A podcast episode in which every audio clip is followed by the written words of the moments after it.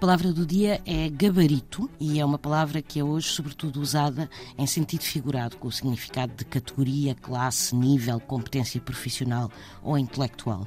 A palavra vem do francês, de gabarit, que remete para molde de tamanho natural. E esta origem explica que a palavra, na linguagem náutica, remeta para modelo, em tamanho natural, de certas peças de um navio, ou seja, de moldes.